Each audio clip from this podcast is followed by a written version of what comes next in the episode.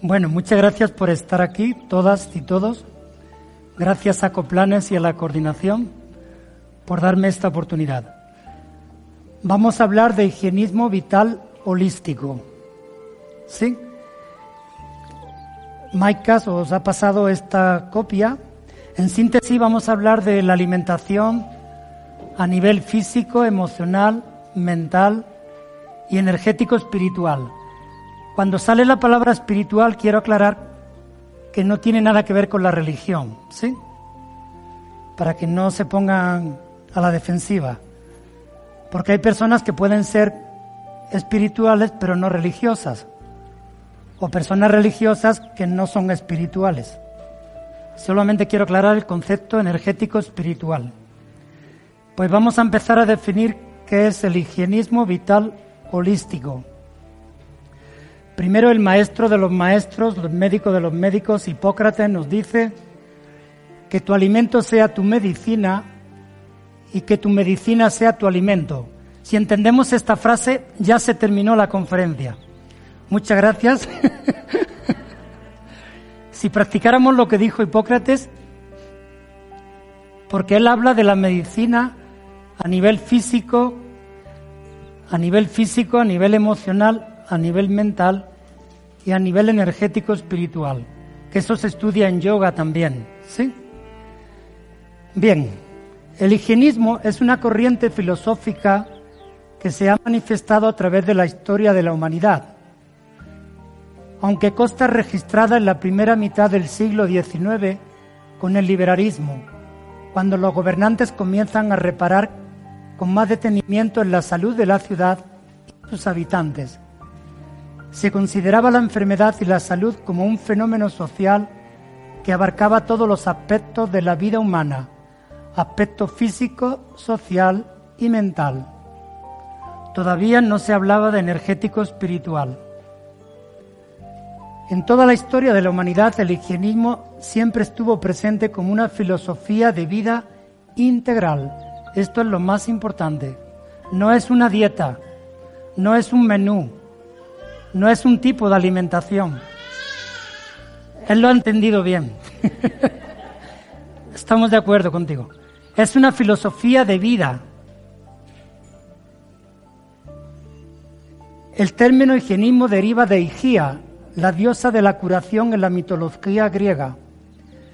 El higienismo actual contemporáneo deriva hacia una integración completa, cuyas pautas se postulan como higienismo vital holístico, donde tiene cabida a la persona como un todo, no como una parte, como un todo, atendiendo conscientemente sus cuatro planos en paralelo, es decir, encontrar y experimentar la salud integral en todos sus aspectos, físico, emocional, mental y energético espiritual. Incluye una alimentación vegana, cruda, de luz, con un trabajo externo e interno, integrando los cuatro planos del ser. Algunos representantes del higienismo actual es Deepak Chopra, que seguro que habéis leído o escuchado, que está en Estados Unidos, Carmelo Vizcarra, que está en el País Vasco, José Antonio García, que está en Madrid, por decir algunos nombres del higienismo actual. El higienismo, ciencia de la vida, es una rama de la biología que se encarga de investigar las condiciones de las que depende la salud y los medios sobre los que se sostiene, en todas sus virtudes y pureza. Cuando disfrutamos de ella y los necesarios para reponerla cuando desaparece o se daña. Sus enseñanzas han sido sacadas a partir de la observación e investigación de la naturaleza, de todas sus formas de vida, de la biología, fisiología, psicología y filosofía del ser humano, en la experiencia de toda la evolución de la humanidad. Aquí estamos observando que no nos quedamos solo en la comida que entra por la boca. Como bien tenéis aquí, también el higienismo tiene en cuenta el alimento de las emociones, el alimento de la mente, y el alimento a nivel energético espiritual. De hecho, si no tenemos un equilibrio en los cuatro alimentos, estamos enfermas, estamos enfermos, por muy bien que comamos físicamente. El higienismo es, por tanto, una forma de vida que abarca todas las facetas de la vida y el bienestar humano. La idea más simple y básica que sostiene la higiene vital es que casi todas las enfermedades no son más que manifestaciones distintas de una misma causa, tosemia. Aquí está la clave para poder tener salud. Estar exento de tosemia. Y que cuando eliminamos esta causa, los síntomas desaparecen de forma inmediata. Filosofía de vida. Higienismo vital holístico. Higienismo. Sistema cuyo propósito es aplicar las leyes que gobiernan la salud con el objetivo de mantenerla o restaurarla. Lo más importante sería mantenerla, sí, prevenir antes que curar. Pero si no hay más remedio, pues curamos. Llevar una vida sana es la única forma segura para prevenir la enfermedad. El higienismo considera que la enfermedad es producto de la intoxicación orgánica. Una nutrición adecuada, junto con el recurso del ayuno, constituyen medios precisos para atacar la causa misma de la enfermedad. También tener en cuenta las compatibilidades, comer de temporada, comer, como decía José Antonio, kilómetro cero, comer local, comer de día y no de noche, o sea, ir en acuerdo con las leyes naturales, sería la síntesis. Vital es aquello perteneciente o relativo a la vida, o a la existencia o a la capacidad de nacer, crecer, reproducirse y morir de los seres orgánicos. También puede tratarse de una fortaleza, energía vital, que permite obrar a aquel que la posee. Cuando la vitalidad y la energía se van, aparece la enfermedad. ¿Sí? Entonces es importante tener un equilibrio entre los cuatro planos para tener energía y vitalidad. Si no tenemos energía ni vitalidad, tenemos enfermedad. Holístico. Se basa en la concepción del ser humano como un todo y no solo la suma de sus partes, físico, emocional, mental, energético, espiritual. Visión integral completa. Es una forma de percepción y análisis de la realidad de un modo global. Es una forma de vivir consciente. Filosofía de vida. Vamos a recordar esto siempre porque recordamos que el higienismo no es una dieta, porque una dieta es algo concreto, algo temporal, algo que termina sin embargo, el higienismo no termina nunca. ¿Sí? Ni siquiera cuando nos morimos termina el higienismo. Suponiendo que exista la reencarnación, seguimos siendo higienistas en otra vida. Esto es una frase del Kibalión, uno de los libros que se estudia en la filosofía higienista. Y no es un libro de nutrición, no es un libro de comida física, el higienismo se trata de gestionar, equilibrar y mantener la unidad dentro de una integración con las leyes universales. Este libro es un libro sencillo que podáis encontrar en las librerías, tiene pocas páginas y nos habla de las siete leyes principales del universo. Hay siete mil o setenta mil leyes, pero estas son las siete principales.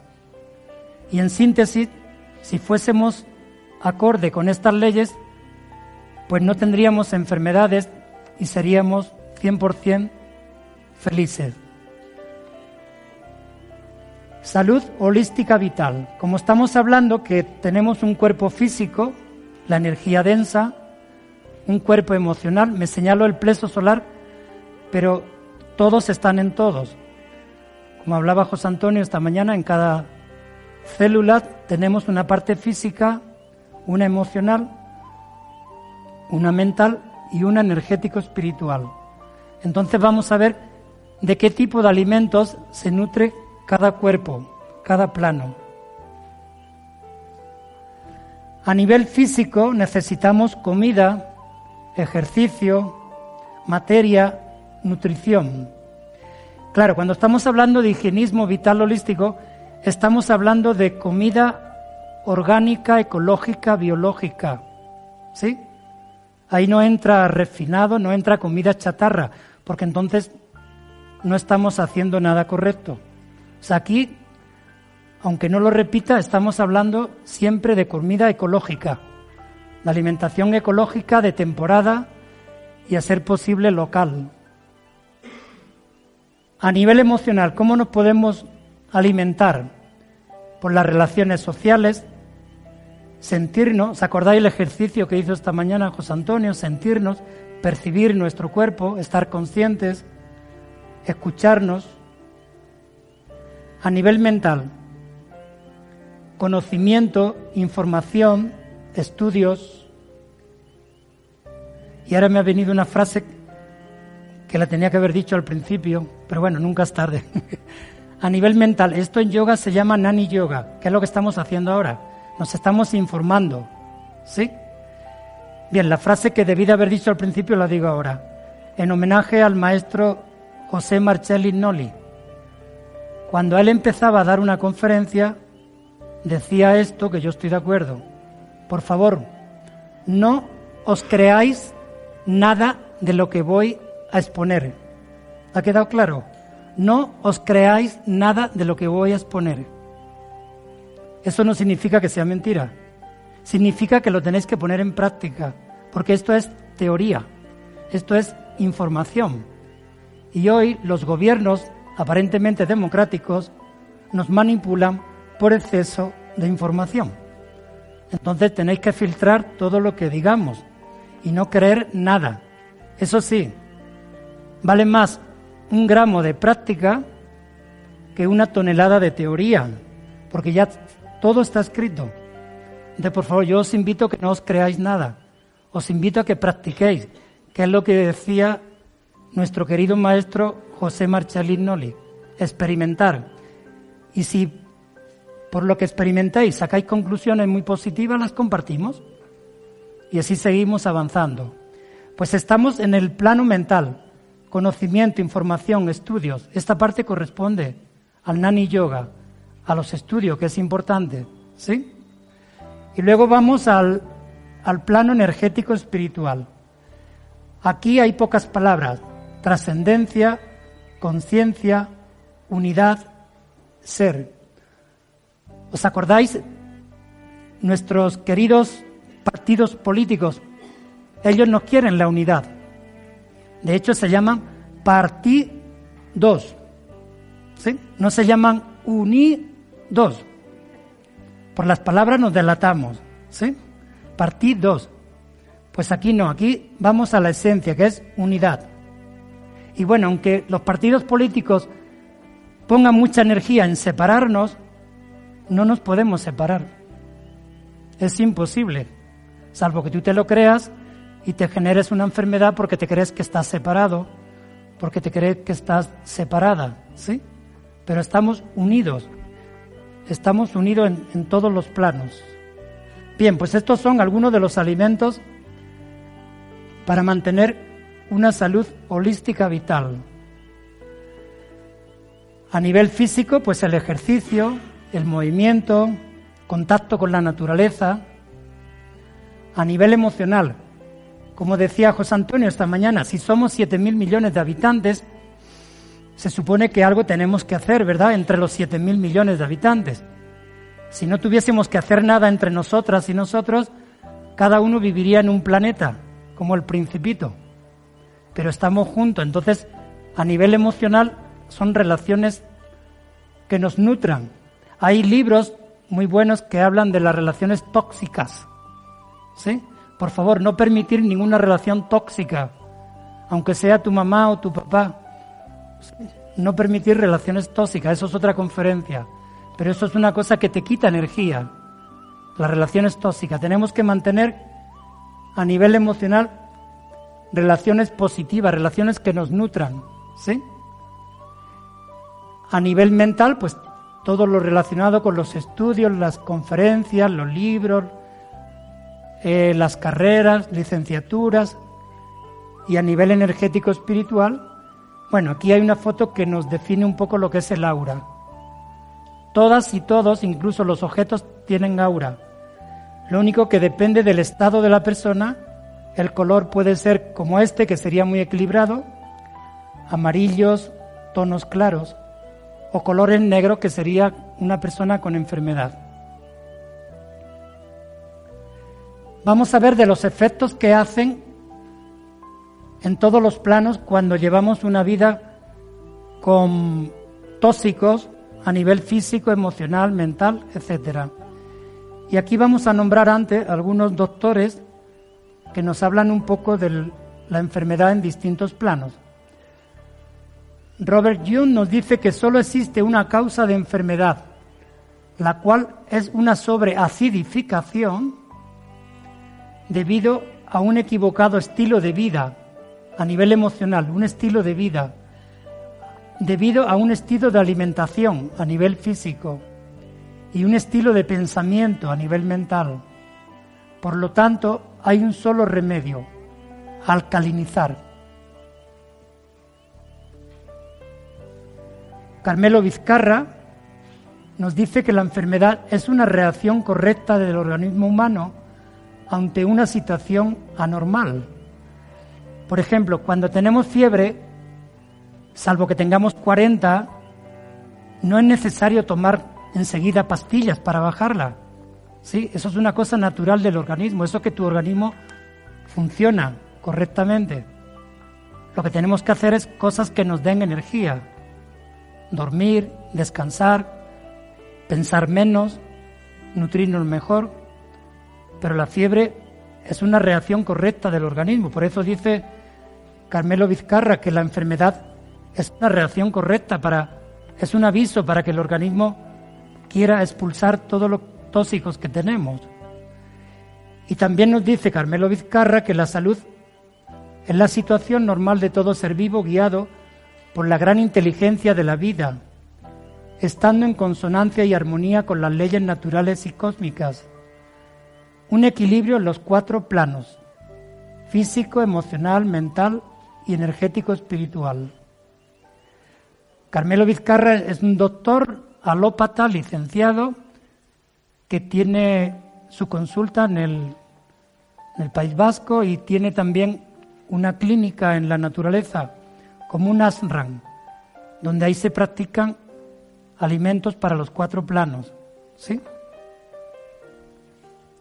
Bien, si llevamos una vida con hábitos nocivos, que en holístico se llaman fugas. Todo lo que te produce enfermedad es un escape de fugas.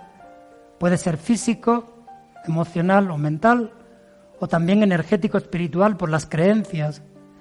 Cuando una persona lleva una vida con hábitos nocivos y alimentos refinados y tóxicos, a nivel físico puede tener cansancio, fatiga, estreñimiento, diabetes, infartos, colesterol, gastritis, úlcera.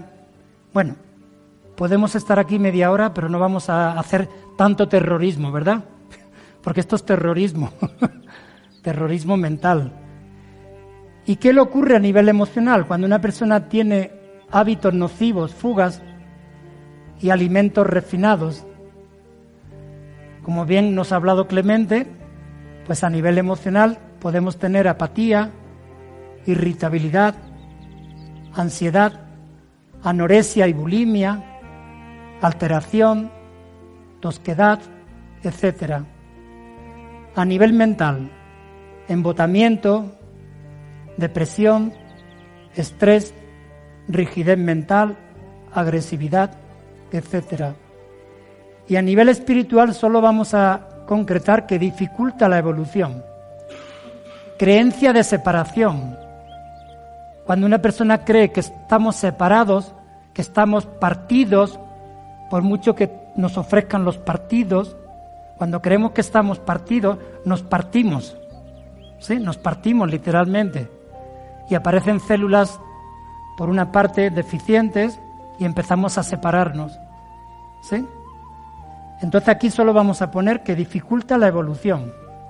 Creencia de separación.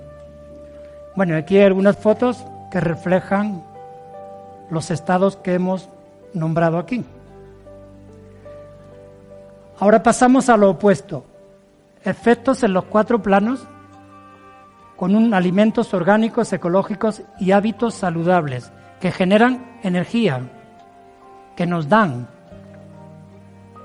Pues a nivel físico, resistencia, fuerza, equilibrio entre grasa y masa muscular, regula el intestino, el sueño, sistema nervioso, circulatorio, aparato digestivo. A nivel emocional nos dan serenidad, quietud, relax, sosiego. A nivel mental, lucidez, asertividad, equilibrio de hemisferios, optimista, asertivo, se desarrolla la intuición. Y a nivel espiritual, vamos a poner solo que facilita la evolución y sintetiza la unidad. Observamos que aquí hay algunas fotos a nivel físico, pues en contacto con la naturaleza, el ejercicio, los alimentos, a nivel emocional, contacto con otros seres,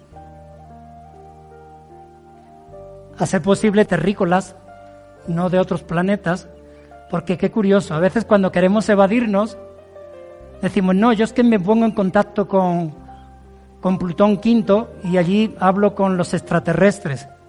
Y con tu hermano y con tu mamá, ah, no, estoy reñido con ellos. Ah, qué curioso. te comunicas con el más allá y no te comunicas con el más acá. No, no, es que mi hermana es una pesada, además me quitó la herencia y yo, yo la odio, pero amo a los extraterrestres. Ah, qué bien. Muy bien. Hay que amar a los intraterrestres. ¿Sí? Entonces, comunicación con los semejantes. A nivel mental se desarrolla la intuición y observar a nivel emocional. Uno está ayudando al otro. Cuando una persona sirve desinteresadamente, esa persona recibe más energía que los demás. ¿Sí? O sea, tiene más el que da que el que recibe. Se nutre más el que da que el que recibe. Y si alguien no ha experimentado eso, que se ponga a dar. Pero no estoy hablando de dinero. Eso es lo menos importante. ¿Sí? Dar. Cuando uno se pone, se pone a servir, recibe más que los que están recibiendo. Y eso es muy importante. Claro, procura que cuando vayas a dar, tú tengas algo que dar. ¿Sí? Y eso le ocurre también a los terapeutas. Cuando tú vas a dar, tú tienes que tener 100% como mínimo. Si tienes 50, no conviene que des. Tienes que dar cuando tú tienes.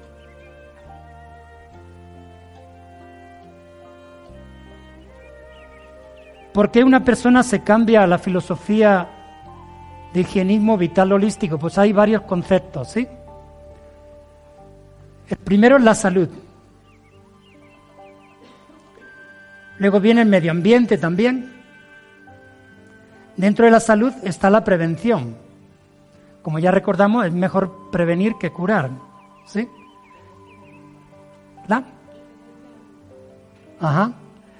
Ahimsa. Ahimsa es no violencia, no matar. La inmensa mayoría de los veganos se cambian por no matar animales. Eso es otra conferencia, ¿sí?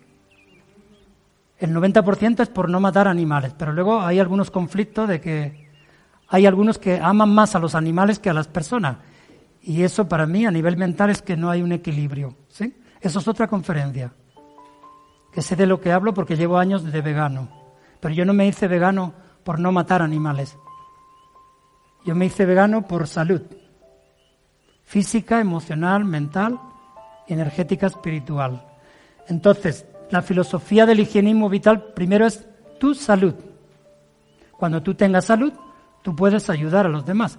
Pero si tú no tienes salud, ¿dónde vamos? ¿Sí? Un ciego guiando a otro ciego, ¿verdad? Pues no, hay que ser consciente para poder ayudar. Bien, por salud, por medio ambiente, por AINSA, por no matar, por prevención, por ecología interna y externa, por solidaridad, por economía. Está comprobado que una persona que lleva una alimentación vegana, lleva una vida holística, sencilla, ahorra un 40% en la cesta de la compra. No visita la farmacia, no visita los hospitales, no visita los psicólogos.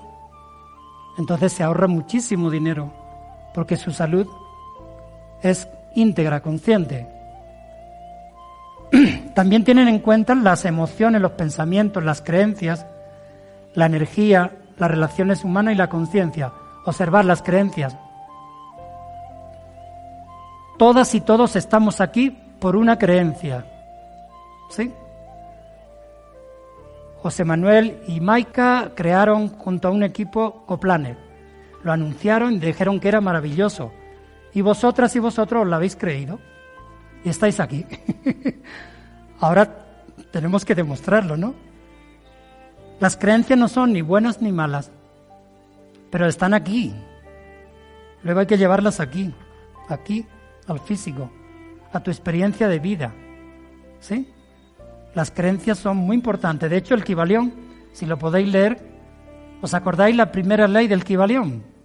Los que ya tenéis experiencias, todo es mental. ¿Sí? Todo es mental. O sea que estamos aquí por creencia. Lo único que tú tienes que descubrir si esa creencia te da energía o te resta. Si te resta, es una creencia negativa. Es una creencia mentira. sí, por decir una palabra. Entonces las creencias también se estudian en la filosofía de higienismo vital holístico. Salud integral. Algunas frases de algunos personajes doctores o personajes de la sociedad pública. Tomás Edison nos dijo que el doctor del futuro no dará medicina, sino que animará a sus pacientes a que se interesen por el cuidado del cuerpo, la dieta, la causa y prevención de las enfermedades.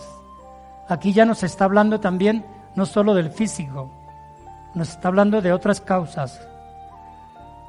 Edward Bach nos dice que la razón principal del fracaso de la ciencia moderna reside en que trata los síntomas y no las causas.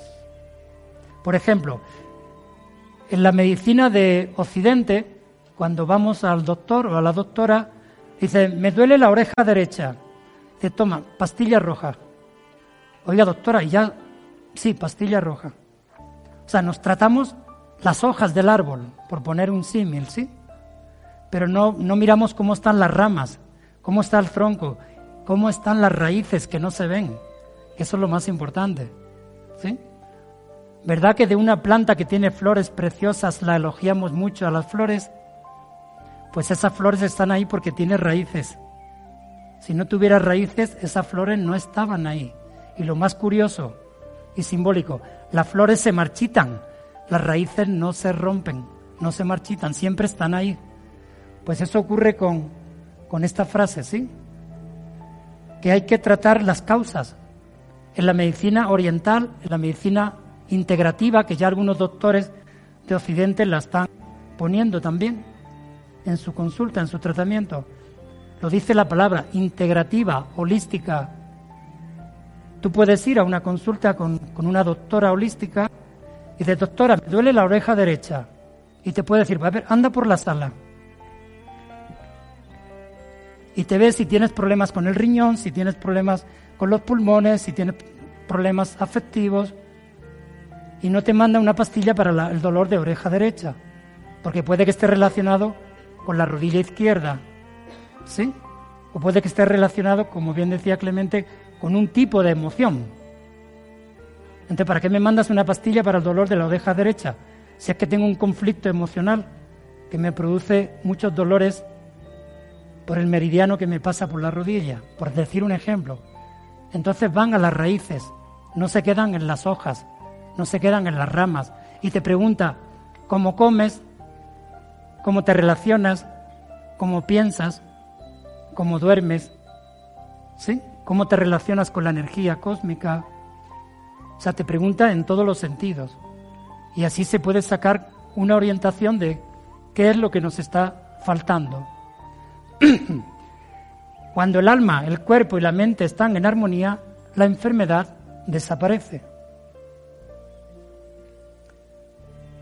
Las fuerzas naturales que se encuentran dentro de nosotros son las que verdaderamente curan las enfermedades. Aquí viene el padre de toda la medicina, Hipócrates. Las fuerzas naturales que se encuentran dentro de nosotras son las que verdaderamente curan las enfermedades. Cuando alguien desea la salud, es preciso preguntarle primero si está dispuesto a suprimir las causas de su enfermedad. Solo entonces es posible ayudarlo. Toda enfermedad es el esfuerzo de la naturaleza para eliminar las toxinas de la sangre. Lo que nos dice aquí Hipócrates, antes de que una persona se le vaya a hacer un tratamiento, le deberíamos de preguntar, ¿estás dispuesta a suprimir las causas de tu enfermedad? Doctora, es que tengo problemas con los pulmones, respiro muy mal, toso mucho, apesto a tabaco. ¿Qué puede ser? Pues tabaco. Entonces, antes de empezar el tratamiento, la consulta, usted jura ante el kilo de manzanas, no vamos a entrar en religiones, jura que va a suprimir todas las causas de su enfermedad. Bueno, depende, tiene que dejar el tabaco, tiene que dejar el alcohol, tiene que dejar de ser mentiroso, tiene que dejar de ser envidioso. Ah, no, no, yo no quiero quitarme de todo eso. Pues encantado y vuelva usted a su casa. Oiga, pero es que usted es doctora, me tiene que tratar. Yo no le trato porque usted no quiere curarse. ¿Sí? Queremos quitarnos los efectos, pero sin dejar las causas. Eso es imposible en este planeta. Ahora, si tus amigos del planeta Orión, pues vete con ellos a ver si ellos tienen otra fórmula. Pero aquí tenemos que ir a las causas primero, a querer cambiar las causas. Toda enfermedad es el esfuerzo de la naturaleza para eliminar las toxinas de la sangre. Aquí diríamos naturaleza interna y externa. Por el medio ambiente. Personas que se hacen holísticas por el medio ambiente. La dieta usual omnívora de una persona en Estados Unidos, que es en España también, requiere 16.000 litros de agua por día. La de una persona vegana, solo 1.100 litros. No consumiendo un kilo de carne, se ahorra agua suficiente para ducharse durante un año. Ahora hay que recordarlo más porque llevamos mucho tiempo que no llueve, ¿sí? Pues si dejamos de comer un kilo de carne, tenemos agua para un año, para ducharnos. El impacto medioambiental que supone el sistema actual de producción ganadera es insostenible, lo dice la ONU, no lo dice Google, lo dice la ONU, ¿sí? Porque cuando entramos en Google, si no tiene nombre, si no tiene teléfono, si no tiene correo, si no tiene apellido, no es verdad. ¿Sí? Y aunque tenga nombre y tenga apellido, hay que investigar y ver si eso es válido o no es válido. El informe de la FAO afirma que la ganadería genera más CO2 y contamina más que toda la industria del transporte y contamina los depósitos de aguas subterráneas. Aquí está hablando de las vacas. Una vaca contamina como tres coches. Lo dicen los biólogos, los científicos, ¿sí? no lo digo yo. De los gases. ¿qué quiere decir con esto? Que una alimentación lacto vegetariana sigue contaminando. ¿Sí? Por los lácteos. ¿Sí? Entonces también tenemos que tener en cuenta eso. ¿Qué abono? Pues si es orgánico ecológico, pues el de alimentos de animales orgánicos ecológicos también puede ser. Sí, sí, de animal, pero que sean orgánicos ecológicos. Así nuestros abuelos. ¿Qué? No, orgánico ecológico no. Es lo que hacían nuestros abuelos. Porque los laboratorios químicos es de hace pocos años. Entonces antes nuestros abuelos comían mejor que nosotros. ¿Sí? Bien. Gandhi decía que el planeta Tierra tiene capacidad para alimentar a más de 12.000 millones de habitantes. Lo que no tiene el planeta Tierra es alimento suficiente para alimentar la avaricia y la inconsciencia de unos pocos. Este es el problema de los partidos. Como todo está partido, pues la tierra es mía. Tuya no, es mía. ¿Sí? Entonces, hay alimento suficiente. Y estos son estudios. Estos no son inventos de Gandhi o de Joaquín o, o de José Manuel o de Pedro. Entonces, ¿dónde está el conflicto? El conflicto no está en los alimentos. ¿Sí? Como bien hablaba Clemente de los transgénicos. Nos venden la cara bonita, que no es bonita, como bien has explicado. Pero no nos dicen que ellos nos están diciendo que con los alimentos transgénicos se va a acabar el hambre en el mundo. Por favor, si el hambre no es por problema de alimento. Ahora mismo, a las 6.40, se están tirando millones de toneladas de alimentos al mar. Ahora mismo. Eso es por política. ¿Sí? Entonces no es problema de alimentos, es problema de conciencia. ¿Sí? Es problema de conciencia. Adiós. Bien, por razones conscientes. Esto es una cosa que no nos creemos mucho, pero por favor, ponedlo como una creencia primaria. Usemos nuestro poder adquisitivo. El poder adquisitivo es de los consumidores informados, que eligen qué alimentos les conviene. Es más poderoso que el poder de las multifactorías y monopolios. Esto nos cuesta creerlo. No, yo es que soy un ciudadano de a pie, pobre, ¿yo cómo voy a cambiar que la Coca-Cola deje de existir o de que la gente no coma carne o que ellos, las multinacionales, tienen la fábrica? Pero ¿quién come lo que sacan las multinacionales? Nosotras. Entonces, si tú eres consciente, ¿por qué ya hay productos ecológicos, orgánicos, que no voy a decir el nombre para no hacer publicidad, en esos grandes macro almacenes famosos? ¿Por qué hay allá? Porque nosotros estamos cambiando. ¿Sí? Hay una empresa de leche, que no voy a decir el nombre para no hacerle publicidad o para que no me demande que se está grabando, que empezó vendiendo leche de vaca 100% hace 50 años. Hoy vende 60% de leches vegetales, de avena, de arroz, de trigo, transgénico, que ya pronto lo va a vender ecológico porque los estamos demandando. ¿Sí? Y solamente vende el 40% de leche de vaca. ¿Creéis que esa empresa es ética decir, no, es que estos consumidores los vamos a cuidar. Mentira, porque le da más dinero las leches vegetales que la leche de vaca. Por eso nada más. Pero lo que nos dice que nosotros tenemos la sartén por el mango. ¿Sí? Bien, cultivar conciencia. Por conciencia también las personas se cambian. Dice el doctor Alan. Como médico retirado, esto para los médicos que se retiren, que pueden hablar ya libremente, Puedo con honestidad decir que a menos que tengas un serio accidente, tu mejor oportunidad de vivir una edad avanzada es evitar a los doctores, lo dice un doctor, ¿eh? y hospitales, y aprender nutrición, medicina herbal y otra forma de medicina natural, a menos que seas tan afortunada de tener un médico naturópata disponible. Casi todas las drogas son tóxicas y están diseñadas solo para tratar síntomas y no para curar a nadie, ni tampoco para matar. Están hechas para mantenernos. Eso es otra conferencia, ¿sí? Lo dice un doctor. Otra vez tenemos a Gandhi. Cultivar conciencias. Las causas subyacentes de la desensibilización, bloqueo de la conciencia y desconexión espiritual nos miran desde el plato. Es nuestra comida, el tenedor de mesa es el arma más violento en la tierra. El tenedor de mesa lo inventamos los occidentales. En Oriente, en muchos países comen con la mano, que es lo que tiene más energía. Se pueden comer un kilo de arroz y no se le cae un grano, porque llevan miles de años ensayando. ¿Sí? O sea, el tenedor de mesa es el arma más violenta en la tierra. Salud y conciencia, proverbio ayurvédico. Cuando la alimentación en todos los planos es mala, la medicina no funciona. Cuando la alimentación es óptima en todos los planos, la medicina no es necesaria. Entonces, ¿dónde está el problema?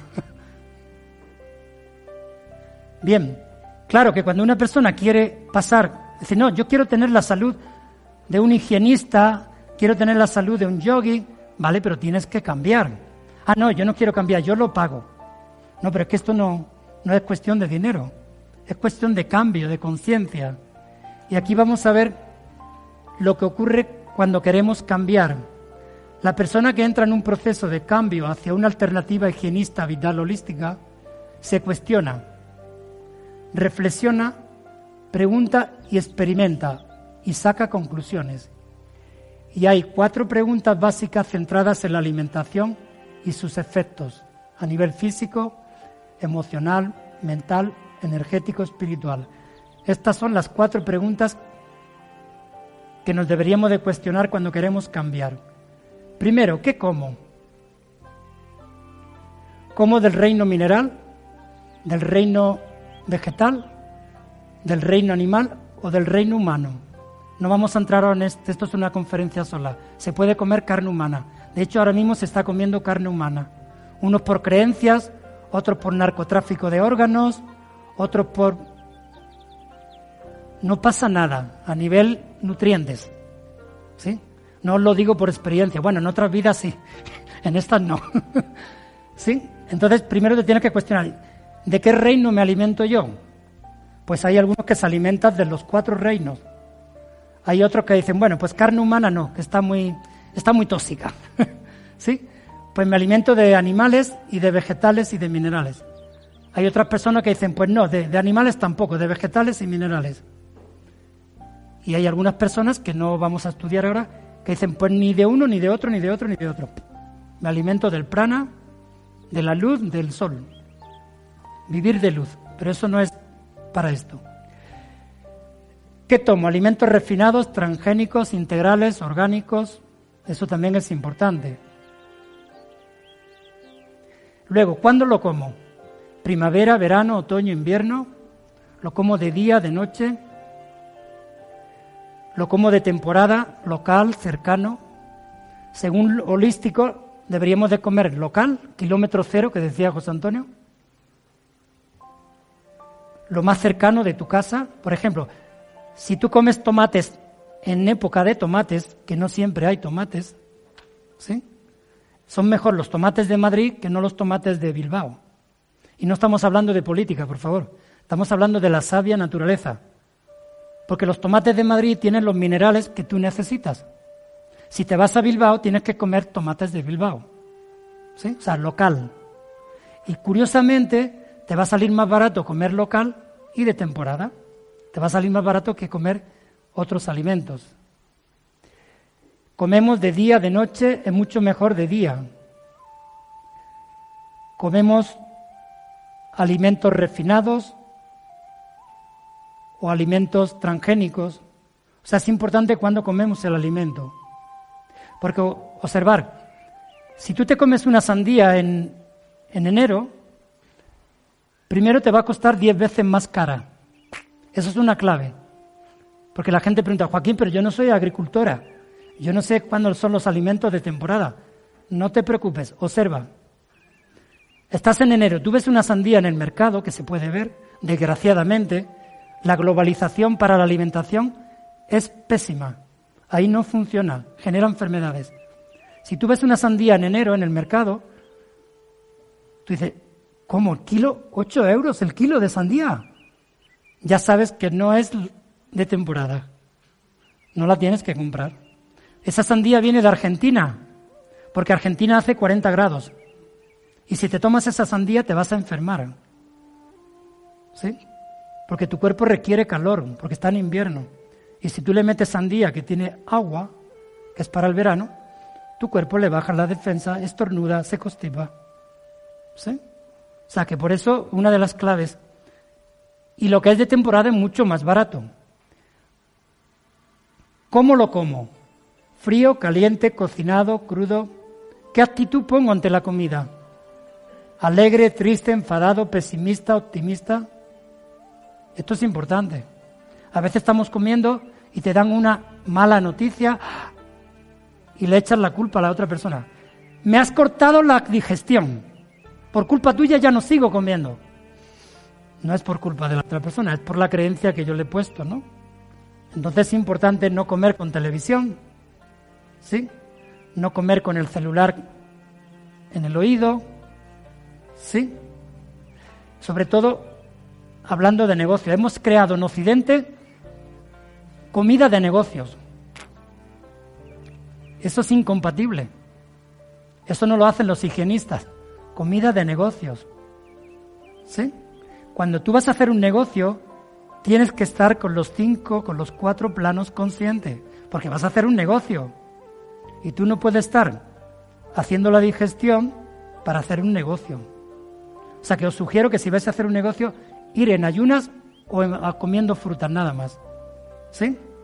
No se puede ir habiendo comido mucho porque luego tu mente, el 40% de la sangre se va al estómago. Entonces te da sueño. Y firmas donde haya que firmar.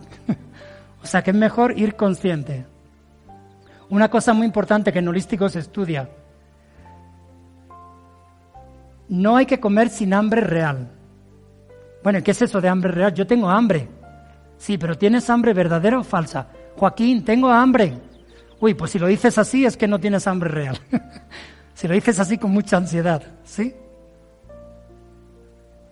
¿Qué ocurre cuando no comemos con hambre real? Que comemos por emociones, por gula. Y de eso sabe mucho la publicidad. ¿Sí? Este proverbio zen nos centra de cómo deberíamos de hacer las cosas. Cuando se duerme, se duerme. Cuando se habla, se habla. Cuando se ríe, se ríe. Cuando se llora, se llora. Cuando se come, se come. ¿Para qué lo como? Porque muchas veces comemos pero no sabemos para qué comemos. Para crecer físicamente, por placer. Por placer y emociones es casi siempre que comemos en Occidente. Y de eso la publicidad y el gobierno saben mucho. Porque todos los gobiernos tratan de engañarnos. Que te engañen depende de ti. ¿Sí? por lo que dice la publicidad, por lo que dice el gobierno, por lo que dicen los médicos para mantener la tradición, por lo que dice mi mamá, por lo que dice Hipócrates, comer para sanar. Para adquirir poder también comemos.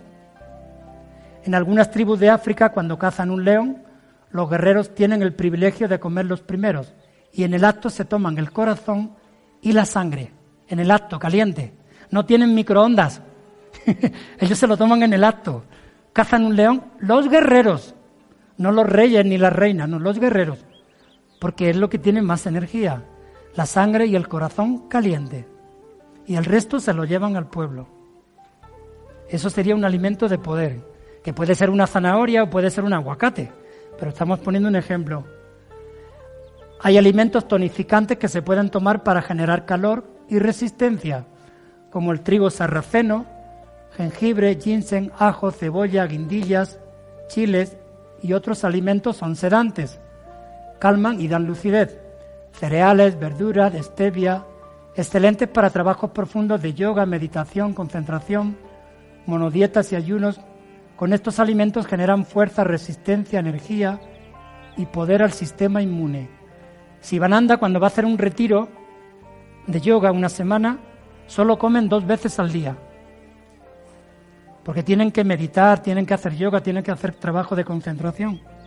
Dos veces al día. ¿Sí? Bien, también se come para evolucionar espiritualmente. Si lo queréis, lo buscáis, pero no se trata ahora de, de hablar de este tema. Hay personas que viven del prana, viven del sol, vivir de luz se llama. ¿sí?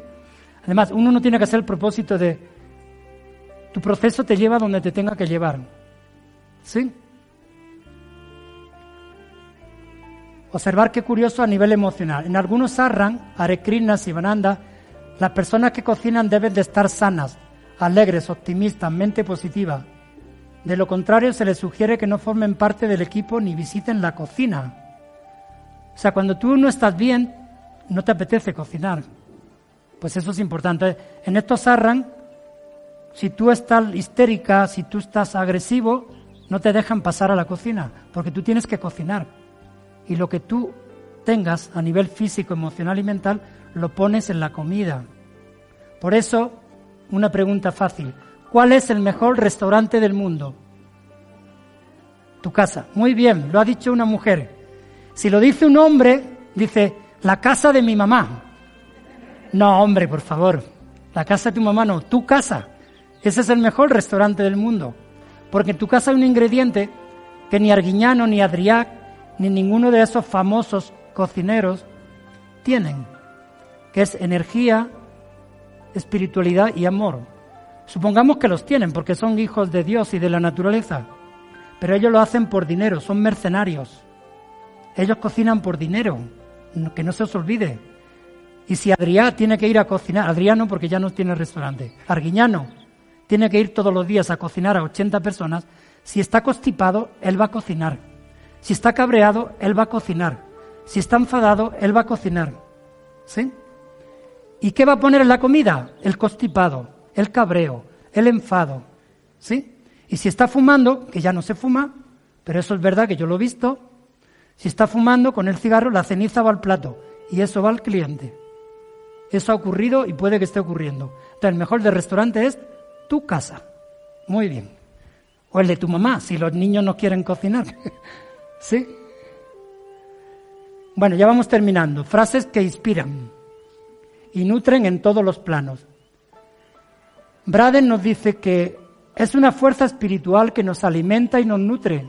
En el lenguaje de otros tiempos, los sabios antiguos nos dejaron instrucciones para hacer sitio a esta fuerza vital de la que depende toda la vida. Para vivir vidas largas, saludables y plenas, debemos sanar las creencias limitantes, ¿sí? Que forman el núcleo de nuestras heridas más profundas. Esto tiene mucha relación con el excelente taller que nos va a dar Clemente, con las creencias, con las emociones, ¿sí? Para vivir vidas largas. Que más que largas, primero hay que vivir vidas saludables. Pero una vida saludable te da una vida larga. Max Birchel Bernes, este es un maestro de higienismo vegano, nos dice que la alimentación no es lo superior en la vida, aunque sí es el abono que nutrirá el terreno templo donde lo superior con mayúscula puede morir o florecer. En yoga se dice que nuestro cuerpo físico es un templo. ¿Sí? Es una pirámide o es una estrella de cinco puntas de Leonardo da Vinci. Entonces el alimento, como bien dice, más no es lo superior, no es lo más importante, pero es lo primero, porque es el abono de esta pirámide. Y si esta pirámide no tiene un abono orgánico, ecológico, pues ¿cómo se va a poner a hacer yoga? ¿O cómo se va a poner a, meditar? ¿O cómo va a pensar bien? ¿Sí? Entonces, es el primer abono que tenemos que tomar. ¿Para qué? Para que el templo se conecte con lo superior.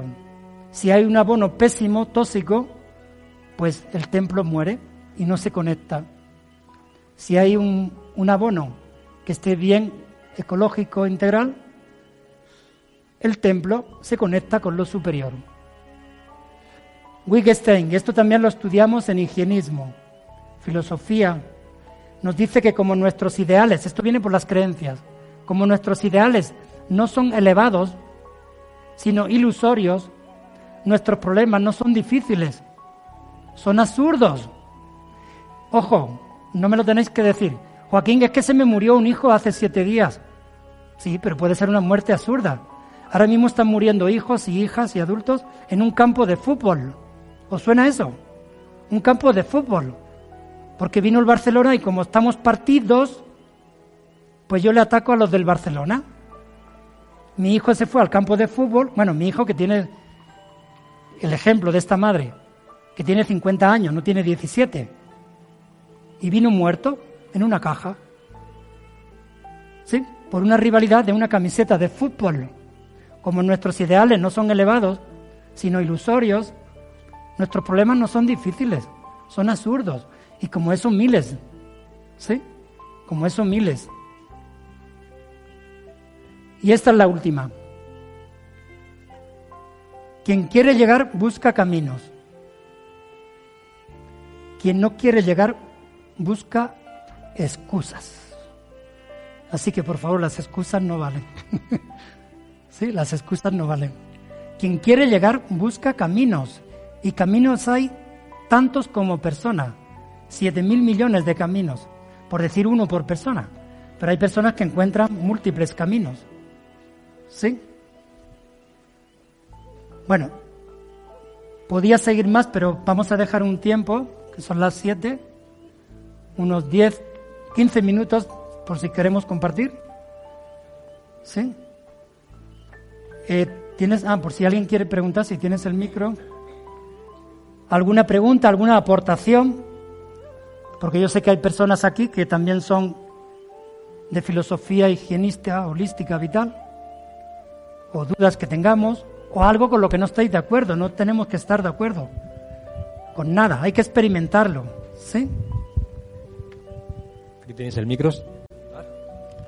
No sé si ha quedado claro. Hay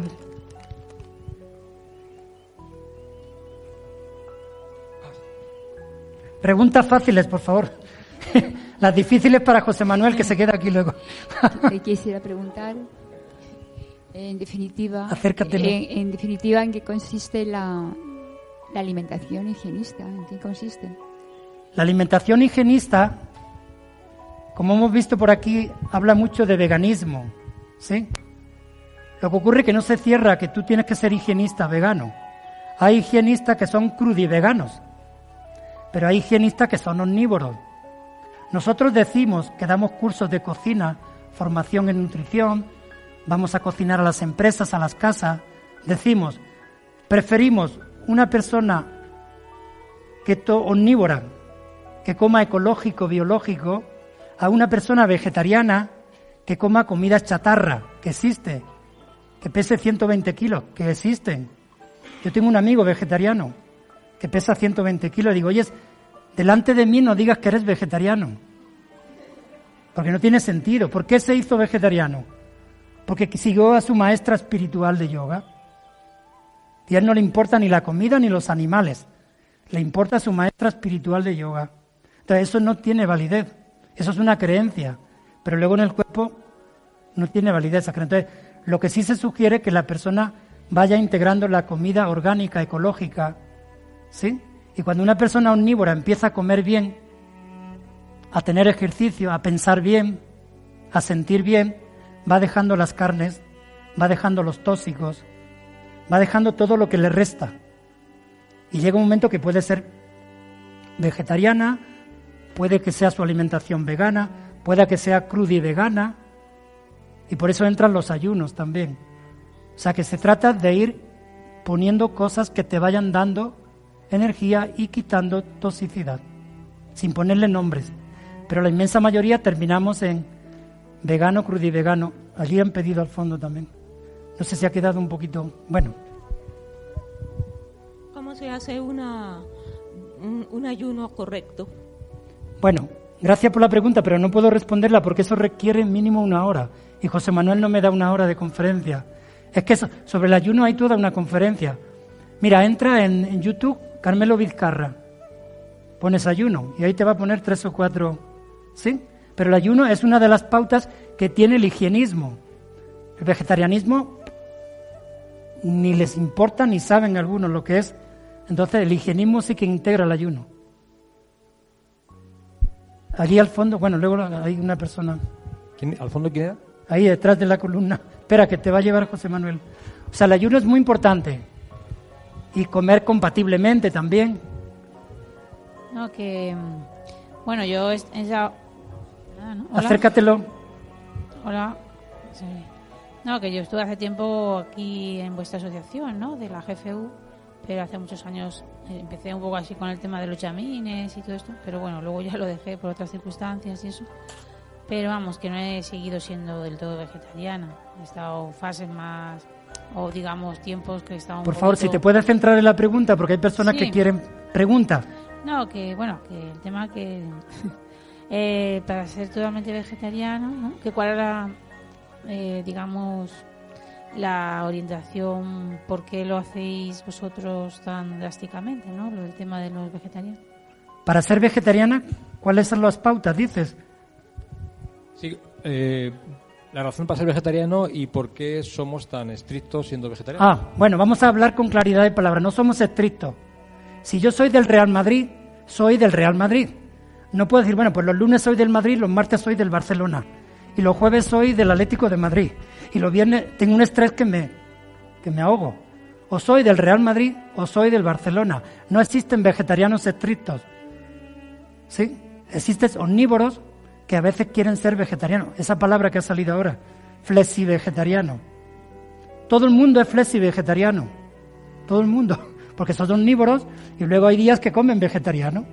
Mira, yo tengo un amigo que tiene 50 años y él dice que es vegetariano y delante de mí no lo dice, porque los sábados y domingos va a casa de sus padres y no se atreve a decirle con 50 años que es vegetariano. Y si hay pollo, tiene que comer pollo. O sea que no es estricto. Si yo me hago vegano, pues es vegano, pero no es estricto. Uno puede seguir siendo omnívoro y no pasa nada. ¿Y cómo se hace uno? A veces no es la mente la que te dice cómo tienes que hacer las cosas. A veces es el cuerpo.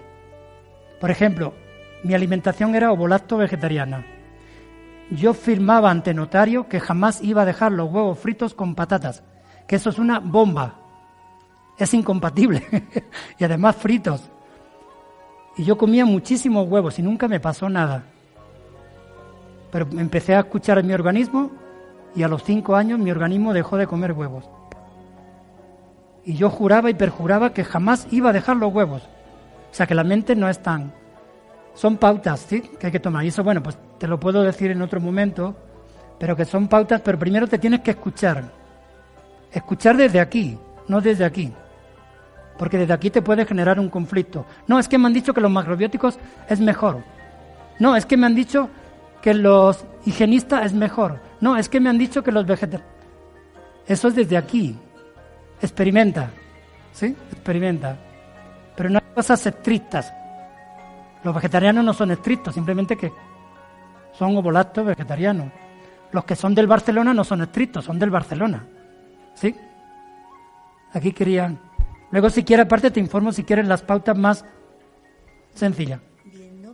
acércate, acércate el micro. Me ha quedado duda respecto a la contaminación de lo de las, de las vacas. Eh, algo había oído a qué se debe que contaminan tanto a, los piensos compuestos, las medicinas que les dan, antibióticos, a qué se debe que puedan contaminar tanto una ganadería. Sobre todo a los excrementos. Sí. Sí, no lo hemos dicho porque si no huele mucho y luego se nota. ¿Sí? Claro, todas, sí. Bien. Creo que te quiere justificar. Ha dicho que toda la vida ha sido así. No. Toda la vida no hemos tenido 20.000 millones de litros de leche, por ejemplo, ¿sí? Y toda la vida no hemos tenido vacas, ¿sí? No hemos tenido vacas como, como, como de, escuchamos ayer, ¿sí? En algunas conferencias sobre que las vacas antes eran ecológicas y estaban en el campo. Ahora están encerradas. Es un drama. Tú vas a Galicia y no hay vacas. En el monte las hay encerradas en fábricas y comen pienso teniendo pasto en la calle. ¿Sí? Entonces todo por la contaminación de los alimentos que comen los animales. Eso es un poco el...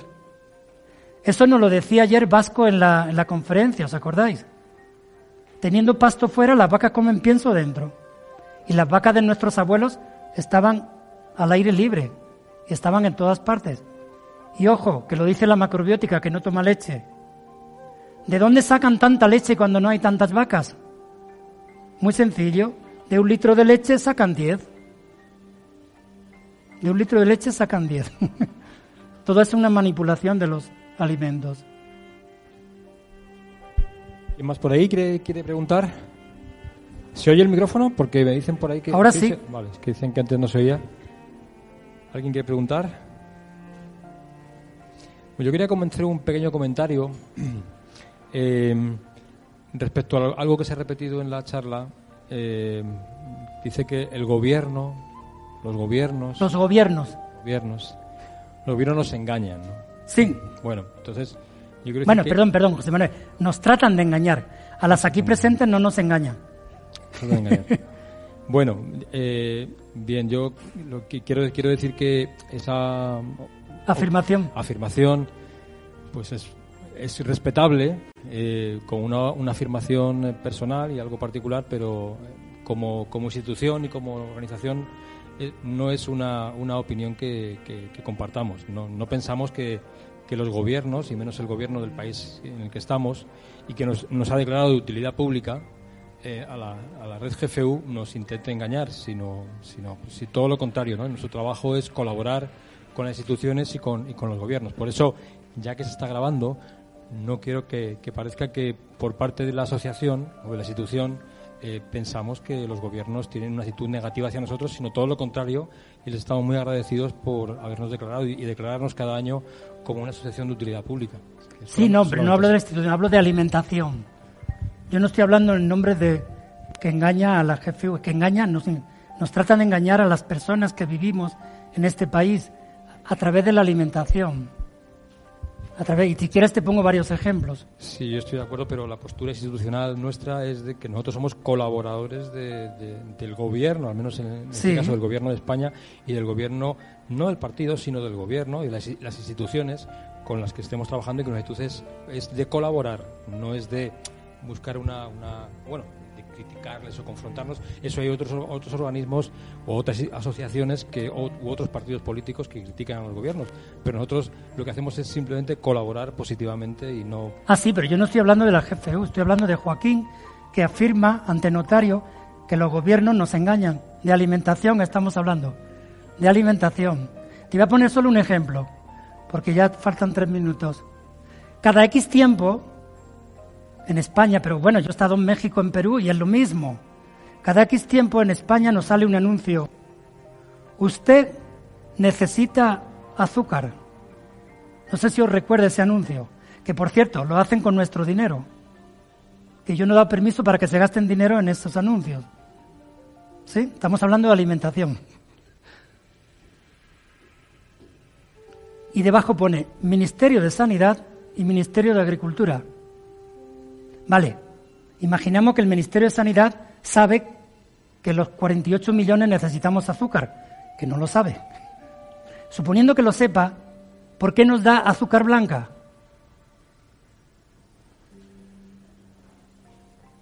Si usted nos quiere tanto, usted nos ama tanto, ¿por qué me das azúcar blanca, refinada?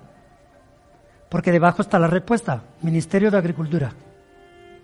Porque ha habido un stock de remolacha blanca que hay que sacarlo por algún lado. Es un ejemplo, hay muchos, ¿verdad? Estamos hablando de alimentación. Eso no quita del 1% de políticos que sean honestos.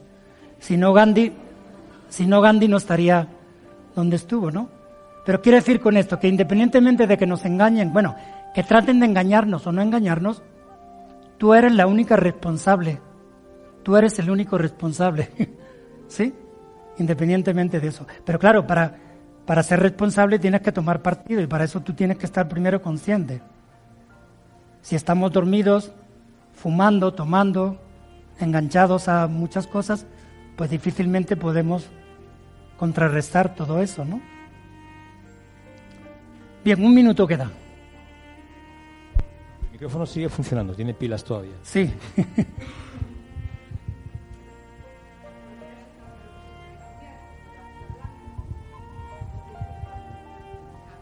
Igual que el tabaco.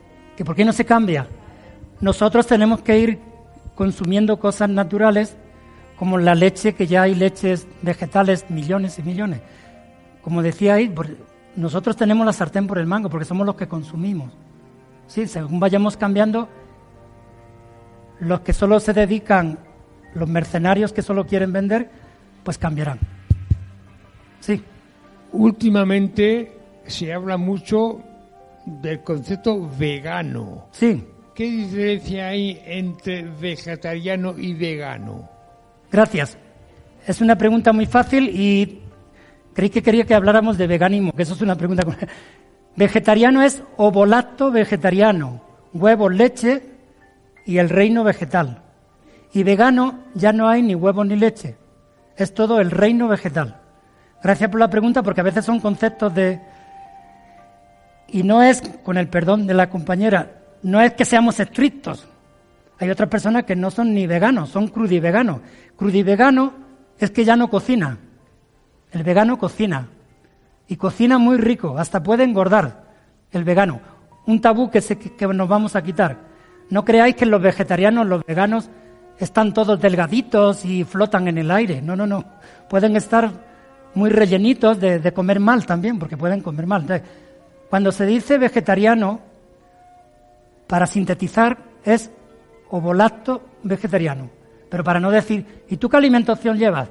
Pues mi alimentación es ovo, lacto, vegetariana. Vegetariano. Y vegano ya no toma huevos, ni leche, ni derivados. ¿Sí? procura tampoco ponerse lana, porque es de animal, zapatos de cuero. Sí, esas son sutilezas, pero es eso, que ya solamente se alimenta del reino vegetal. ¿Sí? Lo vimos al principio. Solo se alimenta de reino vegetal y mineral. Ya no se alimenta de estos dos. Ya sí que, mira, ahora quieren preguntar que ya nos hemos pasado de hora. Sí, venga. No. espera, espera, que, que, escuchen. Gracias. La leche vegetales. Sí. Que dice que hay una, una mm, empresa Sí, que antes vendía solo leche y ahora y ahora vende leches vegetales. Sí. Puede ser esa como otras muchas que. Ah, sí, sí, sí. Entonces, eh, ¿qué, garantía o qué seguridad tenemos eh, de que compramos en el mercado leche de almendra y es leche de almendra? Sí. Y no tiene otras cosas. Bueno, ves, si el gobierno es honesto, debe de cumplir las normas y las leyes que eso lo tiene que poner por algún lado. Os lo digo, por ejemplo, en la etiqueta con una palabra muy famosa que la ha sacado Clemente, transgénico. Sí. ¿Sí? Pues si, dice que es de almendra, tiene que tener 10% de almendra, por ejemplo. Si no lo pone, es que no es de almendra, es de papel, de cartón o quién sabe. Y si es transgénica, lo debería de poner. Otro ejemplo, José Manuel, indirectamente, usted me perdone. no, otro ejemplo, que el gobierno no pone transgénico. Te pone levemente modificado. ¿Y eso qué es? y en pequeñito por detrás, por detrás que necesitas unas gafas, una lupa. No te pone transgénico. ¿Por qué? Porque en Estados Unidos, cuando empezó lo transgénico, en una parte estaba un cartel grande, alimentos transgénicos, y en otra ponía alimentos naturales, y nadie compraba de los alimentos transgénicos. Y dijo Estados Unidos, uy, quitar información. Y están obligados a ponerla por detrás pero no ponen transgénico, ponen modificado, levemente modificado. Y bueno, ¿y eso qué es? ¿Qué es lo que ha modificado? ¿Un poco? También, sí. O levemente vegano, o levemente rico. ¿Sí? O sea que tenemos que informarnos. Bien, pues ya estamos sobre el tiempo, vamos a hacer un receso. Os felicito porque estáis aquí. Gracias a Coplanes, a José Manuel y os felicito porque supuestamente estáis voluntariamente, ¿verdad? ¿O tú le has obligado a que vengan? No, no, eh, ni siquiera, vamos, acabo de conocer a la, gran mayoría, pero vamos, muchas gracias. Bueno, eso es importante, o sea, nosotros hacemos el, el cambio, ¿sí? Así que os felicito que sigáis en la búsqueda y si queréis cambiar a nivel emocional y mental, en el centro podemos apuntarnos para hacer yoga, meditación, desarrollo personal y comida sana. Muchas gracias. Muchísimas gracias, Joaquín. Y que seáis felices.